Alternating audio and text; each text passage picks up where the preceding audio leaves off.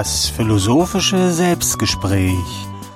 Eine Produktion des Institut für gute Laune mit dem singenden, klingenden Preibisch.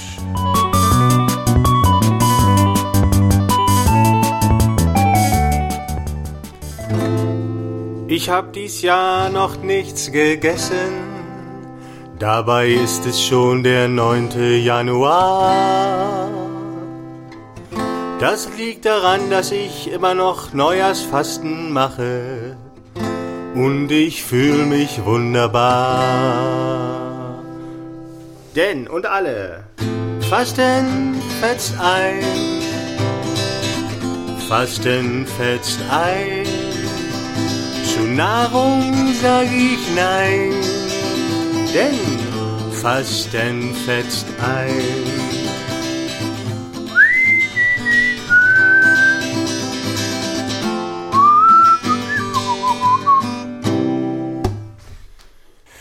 Grüß dich, hallo, hier ist der Preibisch zum philosophischen Selbstgespräch. Heute der zweite Teil von Abenteuer Fasten. Und wie du es am Lied gehört hast, bin ich tatsächlich dabei geblieben und faste immer noch. Heute ist der 9. Januar und ich habe das ganze Jahr noch nichts gegessen. Und ich habe ja so ein bisschen in der letzten Sendung schon darüber erzählt, über das Fasten und was das für eine tolle Sache ist, dass man da eigene Erfahrungen machen kann und so. Und heute möchte ich so einen kleinen Rückblick geben, mal auf mein Fasten und meine Fastenkrisen und mein Denken und was da alles so los war und auf die neuen Erkenntnisse, die ich auch über mich selbst getroffen habe. Und da möchte ich aber anfangen mit so einer Art Fastentagebuch, dass ich mal so ein bisschen erzähle, wie es mir jetzt so die ganzen Tage gegangen ist, diese ganzen neun Tage ohne Nahrung und da möchte ich mich gleich mal bedanken bei dir. Du wunderst dich vielleicht, aber dadurch, dass ich den Hörern vom Podcast erzählt habe, dass ich bis zur nächsten Folge fasten möchte, war das unglaublich viel einfacher für mich, dieses Mal zu fasten als sonst. Und ich sehe ja immer an meinen Statistiken, dass das jemand hört und weiß gar nicht, wer das ist. Und ähm, den Menschen fühle ich mich dann natürlich verantwortlich oder ich sag mir dann, oh, du würdest dich aber ganz schön blamieren vor denen, wenn du jetzt einfach zu einem anderen Thema die Folge machst. Und dadurch, dass ich aber so eine große Klappe hatte, war dieser innerer Dialog ist kaum aufgetaucht. Also es gibt so eine innere Diskussion, die kennt man, wenn man fastet. Und da gibt es immer einen, der sagt, ach, das ist doch lang genug und was willst du denn noch? Und gegen den muss man sich im Prinzip zur Wehr setzen. Und ich habe heute aber rausgefunden, dass das, ich habe immer gedacht, es wäre der Körper, der da mit mir spricht, weil es ja schon eigentlich seltsam, weil es gibt ja eigentlich zwei. Ne? Der eine, der äh, ist so ein bisschen vernünftig, langfristig denkend und sagt, es ist gut durchzuhalten. Und der andere, der sagt, äh, lass, brech ab. Und es sind ja eigentlich zwei. Wer ist denn? Und wenn ich der bin, der sich das vorgenommen hat mit dem Fasten, davon gehe ich mal aus, wer ist dann das andere? Ich. Und ich habe heute rausgefunden, wer das ist, oder noch ein bisschen besser rausgefunden, wer das ist. Und ist nicht mein Körper. Mein Körper hat eigentlich mir signalisiert, dass es ihm unglaublich gut geht, dass das eine gute Idee war mit dem Fasten. Ich hatte überhaupt keinen Hunger, kann ich mich nicht erinnern oder irgendwie, ich hatte ein bisschen Kopfschmerzen und bei langen Wanderungen habe ich dann auch Rückenschmerzen bekommen. Das ist die Übersäuerung wahrscheinlich des Körpers, habe ich mal gelesen, äh, die beim Fasten auftritt, wenn man nur Wasser trinkt. Da fehlt dann der basische Anteil. Aber das war auch nicht so schlimm wie sonst beim Fasten. Und wie gesagt, äh, durch meine große Klappe, dass ich schon angesagt habe, dass ich äh, weiterfaste, äh, war jede, jedwenige Diskussion, äh, ob man jetzt vielleicht schon genug hat oder weniger, war im Prinzip im Keim erstickt, weil, also, ich denke mir das immer so, der Mensch geht ja immer den Weg des geringsten Widerstandes. Und der, der Typ, der dann kommt und sagt, hör auf zu fasten, ne? Oder es ist genug oder so, mit dem man da diskutiert in der Fastenkrise, der äh, sagt ja immer, es ist doch viel einfacher, jetzt einfach aufzuhören und guck mal, was für leckere Sachen gibt.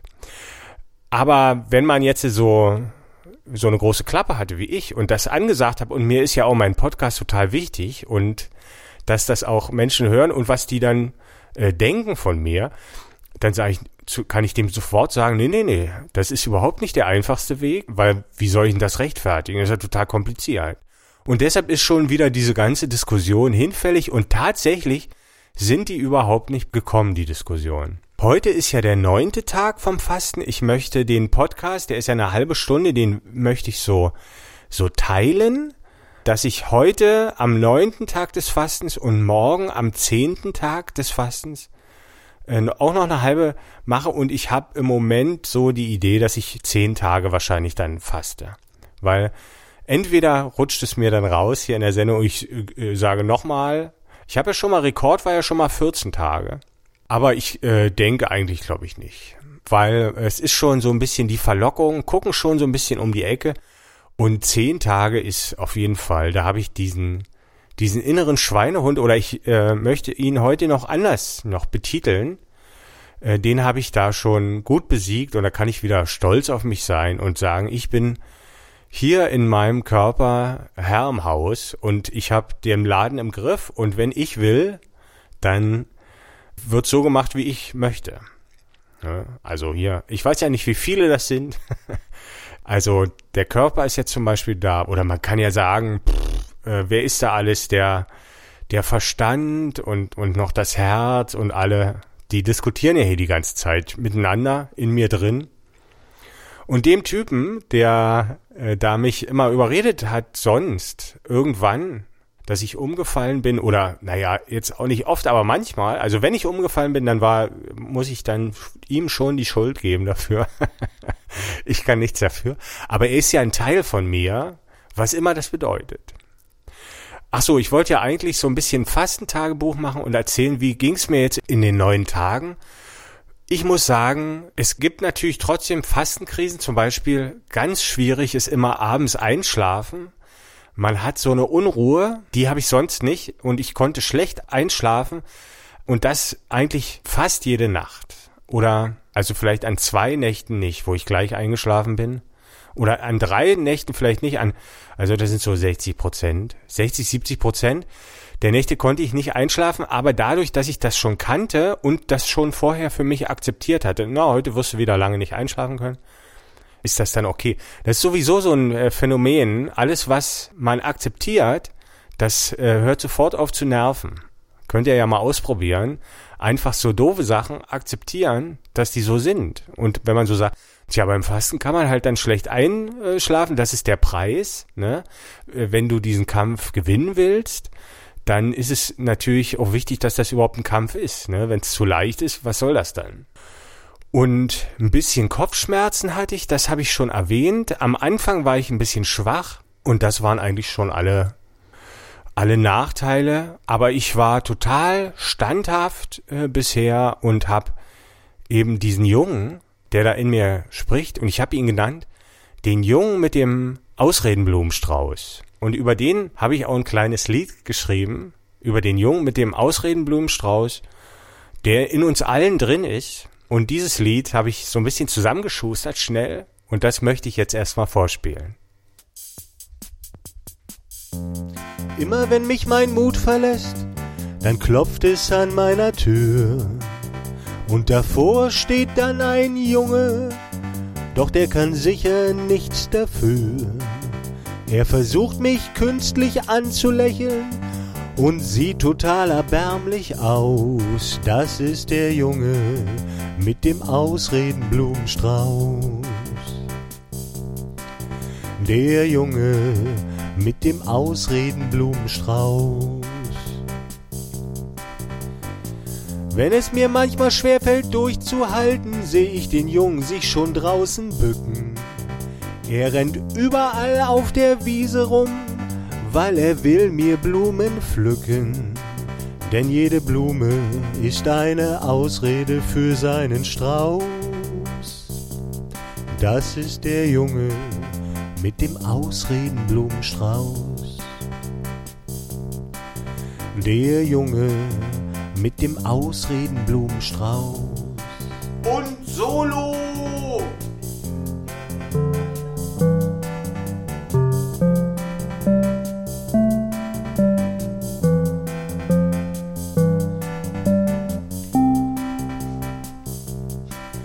Seinen Strauß, den will er mir gleich schenken, denn er hat ihn nur für mich gepflückt. Doch ich will seinen Scheiß nicht haben, da hat er sich umsonst gebückt. Und ich hau ihm eine runter und ich schick ihn wieder raus. Den Jungen mit dem Ausredenblumenstrauß. Den Jungen mit dem Ausredenblumenstrauß. Seine Blumen sehen wirklich total verführerisch aus. Die vom Jungen mit dem Ausredenblumenstrauß. Der Junge.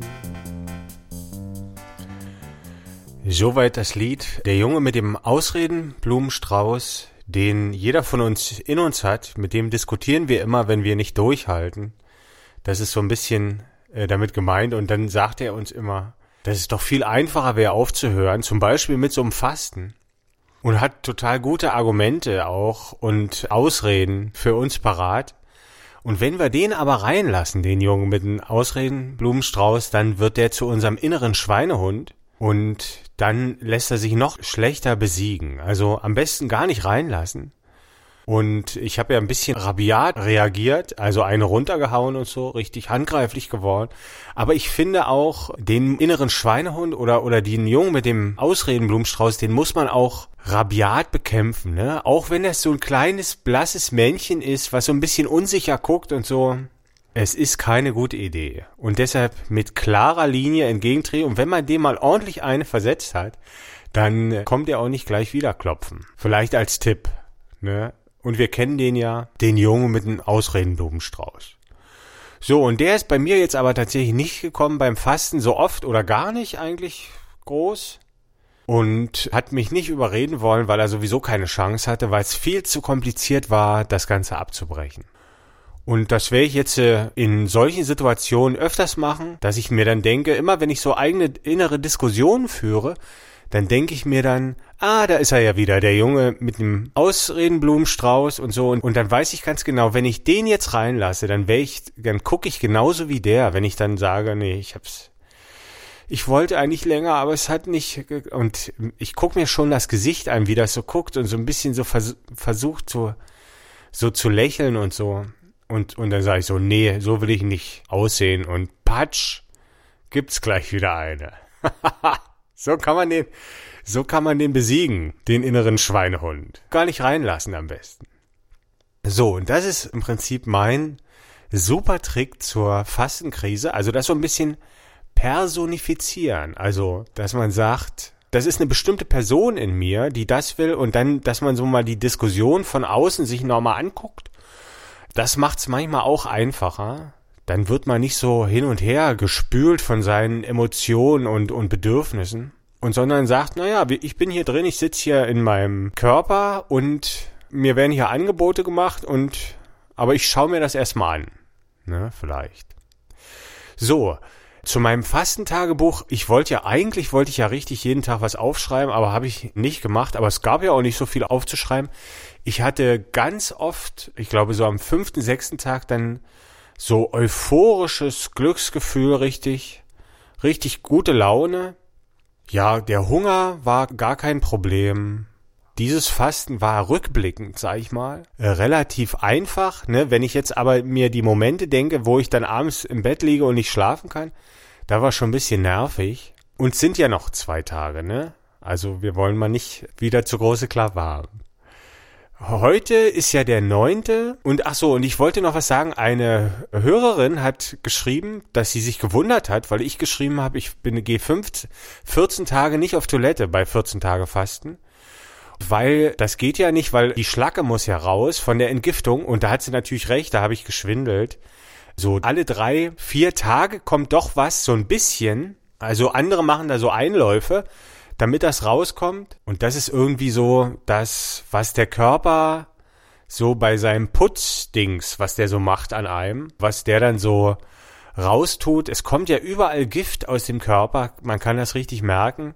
Also man riecht auch anders. Also wenn man jetzt mal jemand anders fragt, habe ich jetzt mal aber nur von jemand anders gehört. Mir hat noch niemand gesagt, dass ich wahrscheinlich ist kein großer Unterschied zu sonst. Aber man soll wohl anders riechen auch. Man hat eine belegte Zunge zum Beispiel auch und Zahnbelag, obwohl man nichts isst. Und das heißt, also ich glaube, das ist so eine große Renovierung einfach in mir drin. Und hinten kommen natürlich dann auch äh, hin und wieder alle drei, vier Tage so ein, äh, so ein bisschen, da will ich jetzt aber nicht eher mehr drüber eingehen. das ist ja eklig. Ja, und dann kann ich noch erzählen, noch ein anderer Tipp, der richtig gut funktioniert beim äh, Fasten ist, natürlich mit anderen sich austauschen. Und jetzt so auf Facebook-Foren gibt's da oder im Internet auch Fastenforen. Und da kann man so mit anderen zusammen anfangen zu fasten und dann immer jeden Tag reinschreiben, wie es einen geht. Das ist auf jeden Fall eine gute Idee. Dann gucke ich mir immer auf YouTube so Fastentagebücher an oder lese auch Bücher über das Fasten. Und diesmal habe ich ganz interessant gelesen, das Fasten der Mönche. Und das ist so eine Geschichte erzählt einer, das Fasten ist ja ganz alt und eigentlich aus dem, aus der Religion überliefert. Und ein Autor ist mal ins Kloster gegangen für sieben Tage und hat da mit den Mönchen zusammen gefastet. Und sowas gibt natürlich auch einen gewissen Halt äh, während des Fastens. Wenn man sich damit auseinandersetzt und in dem Buch steht natürlich die ganze Zeit drin, wie toll Fasten ist und wozu das alles gut ist und so. Und das sind natürlich ganz viele Argumente auch äh, gegen den Jungen mit dem Ausredenblumenstrauß. Und da drin habe ich auch gelesen, also dass es halt ja auch eine geistige Reinigung ist und das muss ich sagen, auf, auf jeden Fall bei mir auch. Wobei ich suche natürlich nach Ablenkung auch viel und eigentlich richtig, richtig fett wird's wahrscheinlich, wenn man auch noch in sich geht und dann den Rest des Tages meditiert oder nachdenkt. Also wie es da diese Mönche machen. Weil dann geht diese innere Reinigung oder diese seelische Reinigung wahrscheinlich noch besser vonstatten. Und ich muss schon sagen, ich habe mich schon oft abgelenkt, irgendwas Mediales oder so gemacht, damit die Zeit dann rumgeht oder halt viel mit Arbeit. Das funktioniert natürlich immer toll, wenn man Arbeit, wenn man zu tun hat, aber jetzt so die Freizeit äh, hat man sich dann, habe ich mich dann einfach abgelenkt und irgendwas geguckt oder so. Und in dem Fastenbuch von den, von den Mönchen da stand auch eine total interessante Geschichte drin. Da hat irgend so ein Heiliger halt mal gesagt, das Beten und das Almosen geben sind die Flügel des Fastens. Ohne diese Flügel kraucht man auf der Erde rum und ist schwer und mit diesen Flügeln ist es ganz leicht. Und das habe ich dann ausprobieren wollen beim Beten. Weiß ich nicht so richtig, wie das funktioniert. Aber so Almosen geben ist ja relativ einfach. Und da habe ich halt vor der Kaufhalle stehen die ja immer. An zwei Tagen einem was gegeben oder einmal zwei auch. Und ich muss dir sagen, tatsächlich an diesen beiden Tagen, wenn ich das jetzt so Revue passieren lasse, konnte ich viel besser einschlafen. Also das waren die Tage, wo ich richtig gut einschlafen konnte. Vielleicht hängt's ja damit zusammen, obwohl ist ja nur ein Flügel dann, ist ja so ein bisschen schräg. Aber vielleicht kann man das mit dem Beten auch noch irgendwie hinkriegen. Und zu den Almosen geben wollte ich noch mal was sagen, das finde ich auch interessant. Das eine Mal habe ich so Profis was gegeben, also so Battle-Profis, was so Roma und Sinti sind oder so, die das halt immer machen. Und das andere Mal habe ich so einem Penner, also ein richtiger Alkoholiker, wie man die kennt, wie die da sitzen. Vielleicht kann man schlecht schätzen, die sehen ja immer viel älter aus. Vielleicht um die 35 oder so, der völlig fertig war und äh, da vor der Kaufhalle saß und der, wo ich ganz genau weiß, der kauft sich dann auch was zu trinken dafür. Da weiß man dann, wie das Geld angelegt wird.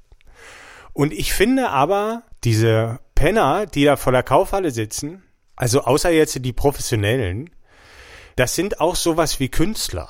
Also das werden die gar nicht so selber sehen, aber ich meine das so, weil mit ihrer Performance, sage ich mal, zeigen die den Leuten, die da vorbeikommen, dass irgendwas in unserer Gesellschaft nicht stimmen kann.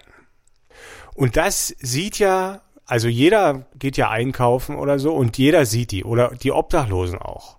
Ne, das ist halt im Prinzip eine unfreiwillige Performance, kann man sagen.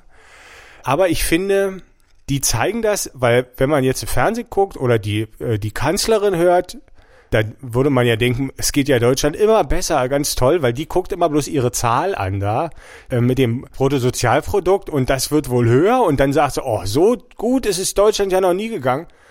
Und wenn man aber mal richtig hinguckt, dann kann das ja irgendwie nicht mit dieser Zahl ganz allein da irgendwie, äh, wenn man da sehr selektiv guckt, ne, nicht so richtig hinhauen. Und ich finde, das sind Symptome wie Symptome einer Krankheit, die man sehen kann und ich glaube auch sehen soll.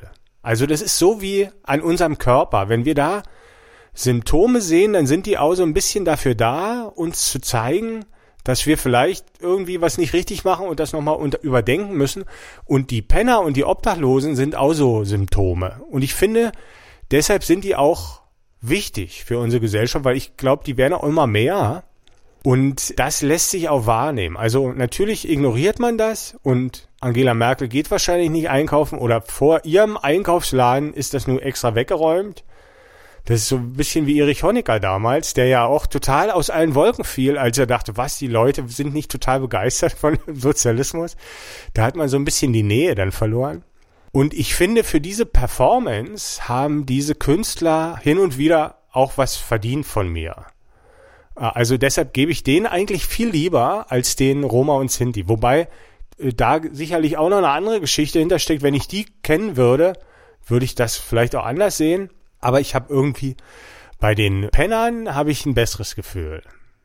So, und wir sind jetzt schon, ich bin schon im zehnten Fastentag. Also das hast du gar nicht gemerkt. Ich habe jetzt einfach bloß die Hälfte aufgenommen gestern und heute ist schon Mittwoch, der 10. Januar und ich bin im zehnten Fastentag und es geht mir blendend. Und ich bin fast schon so ein bisschen wehmütig, jetzt aufzuhören mit dem Fasten, das ist ja dann mein letzter Fastentag, wie vorgenommen. Und ich weiß auch ganz genau, also ein elfter Fastentag ist viel, viel einfacher als ein dritter oder zweiter oder erster Fastentag oder auch fünfter. Und eigentlich könnte man noch so ein bisschen weiter fasten.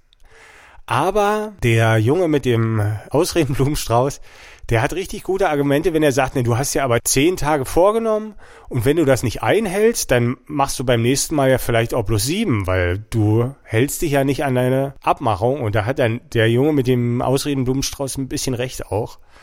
Und, aber ich bin noch so ein bisschen am Verzweifeln, aber ich werde auf jeden Fall wieder fasten. Das war unglaublich gut und im, das ist wie so kalt duschen. Nachhinein ist es richtig geil. Währenddessen, naja, so. es hat Höhen und Tiefen. Ne? Aber Nachhinein ist es echt toll. Ich bin, ich fühle mich richtig leicht und frei und kann jetzt auch mal ein Eis essen zum Beispiel wieder, was ich mir immer so ein bisschen verboten habe. Oder nur mit schlechtem Gewissen ging das. Und jetzt habe ich mir diese Freiheit so ein bisschen erkämpft. So, und ich möchte, also heute ist ja eigentlich dann der letzte Fastentag und ich spiele mal jetzt noch ein Lied, das gut zum Fastenbrechen passt, weil man so ein bisschen überlegt beim Fastenbrechen oder man hat so die Gedanken, oh, was isst man dann, wenn man wieder essen darf und so. Man muss natürlich leicht anfangen mit einem Apfel und so. Aber diese Gedanken sind natürlich da, ne? weil Essen ist ja auch was Tolles. Und man überlegt so, und wir hören jetzt mal ein Lied von einer jungen Dame, die hat dasselbe Problem.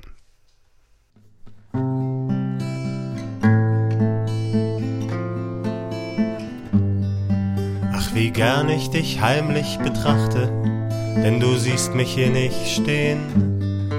Und ich weiß nicht, wie viele Minuten hab ich dir nun schon zugesehen.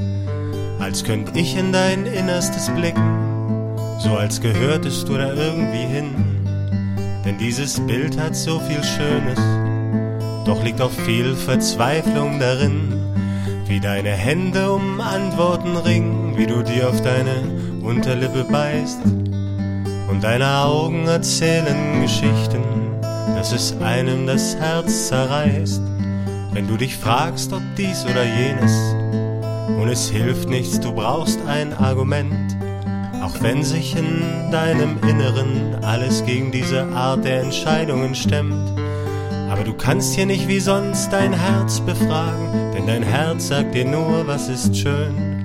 Und es sind ja hier vor deinen Augen fast nur schöne Dinge zu sehen. So ist entscheidend dein ewig Dilemma und du hast die Qual der Wahl, Mädchen. Vom Süßigkeitenregal.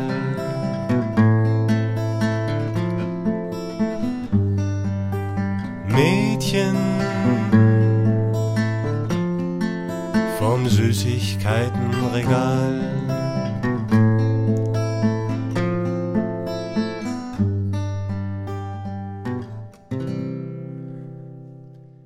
Das Mädchen vom Süßigkeitenregal vom singenden klingenden Preibisch und so wunderbar Gitarre hat da der Tommy gespielt. So, da hatten wir heute also den Jungen mit dem Ausredenblumenstrauß und das Mädchen vom Süßigkeitenregal. Das hört sich doch gut an. Als ob sich das jemand vorher ausgedacht hätte. Und das war's dann auch schon für heute. Ich habe dir heute ein bisschen was über das Fasten erzählt in den beiden Folgen Abenteuer Fasten 1 und 2 wenn dich das interessiert oder für dein Fasten, weil ich mache das ja auch ein bisschen anders als andere Menschen. Und ich hoffe, ich konnte dir da wieder ein bisschen was mitgeben. Beim nächsten Mal wird's dann wieder um Kunst gehen. Und zwar um Kartoffeldruckkunst. Ich habe ja schon erzählt, dass ich auch Kartoffeldruckkünstler bin, eigentlich hauptsächlich. In der Folge 10, glaube ich, habe ich das erzählt, falls du das noch nicht gehört hast, wieso und warum gerade Kartoffeldruck. Und in der nächsten Folge geht es dann um einen Kartoffeldruck von mir oder eine, eine Aktionskunst von mir, und zwar die Kartoffelmark. Das ist eine Währung, die habe ich erfunden. Also ich drucke im Grunde mein eigenes Geld und war auch schon damit einkaufen. Ich habe mir dafür ein Pullover gekauft und eine Trompetenstunde und eine Suppe und ein Bier und alles Mögliche. Äh, das erzähle ich dann alles. Und eine Tasse habe ich jetzt eine ganz tolle Kaffeetasse und so. Für meine Kartoffelmarks hat alles eine Kartoffelmark gekostet. Und wie das funktioniert mit meiner Währung, das erzähle ich halt in der nächsten Folge, die am nächsten Mittwoch ins Internet gestellt wird, am nächsten Dienstag im Radio läuft. Und wenn du Lust hast, dazu zu hören, kannst du das machen. Egal ob über Internet oder Radio. Und wenn du andere Folgen vielleicht noch nachhören möchtest, alle Folgen stehen auf www.fischbild.de fisch und bild.de, also ganz wie ein Fisch auf dem Bild. Stehen die im Internet kostenlos, kannst du die da runterladen. Du kannst mich da auch abonnieren, da kriegst du dann immer regelmäßig die neuen Folgen. Ich mache jede Woche eine Folge. Oder du kannst uns folgen. Bei Facebook sind wir das Institut für gute Laune und bei Twitter DJ Knalltüte. Vielleicht sehen wir uns da oder nächste Woche hören wir uns wieder, wenn es dann um die Kartoffelmark geht. Ich hoffe, ich konnte dir wieder ein bisschen was mitgeben und verabschiede mich. Tschüss, sagt der Preibisch.